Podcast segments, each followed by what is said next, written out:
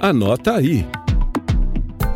Um grupo de trabalho do TCE de Goiás tem 30 dias para terminar levantamento sobre a transparência das organizações sociais, as conhecidas OSs, que são instituições privadas, sem fins lucrativos e que recebem do Estado grande volume de recursos para prestar algum tipo de serviço de interesse público.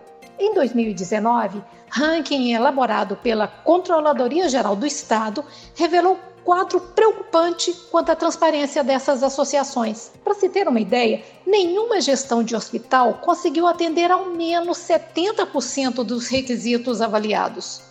A gestão do UGOL apresentou o melhor desempenho, com 67% de atendimento. Já o Hemocentro ficou em último lugar. Apresentou dados transparentes em apenas 27% dos critérios avaliados. Bom, a equipe do TCE também vai avaliar a qualidade dos dados sobre a pandemia que estão sendo divulgados aqui por Goiás. O levantamento quer saber se as informações repassadas à população estão sendo feitas de forma clara e coerente, e ainda a qualidade dos dados sobre a pandemia que são divulgados pela Secretaria da Saúde. O resultado dessa fiscalização contribuirá para que as organizações sociais executem ações corretivas imediatas, sob pena de serem responsabilizadas. A equipe estará sob coordenação da gerente de fiscalização do TCE, Ana Paula Araújo, que reforça o objetivo do trabalho. É importante é, a gente destacar que a transparência é um dos pilares da boa governança pública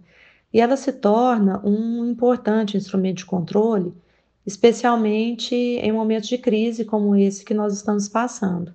O objetivo final do trabalho é mesmo estimular a transparência e garantir o controle social.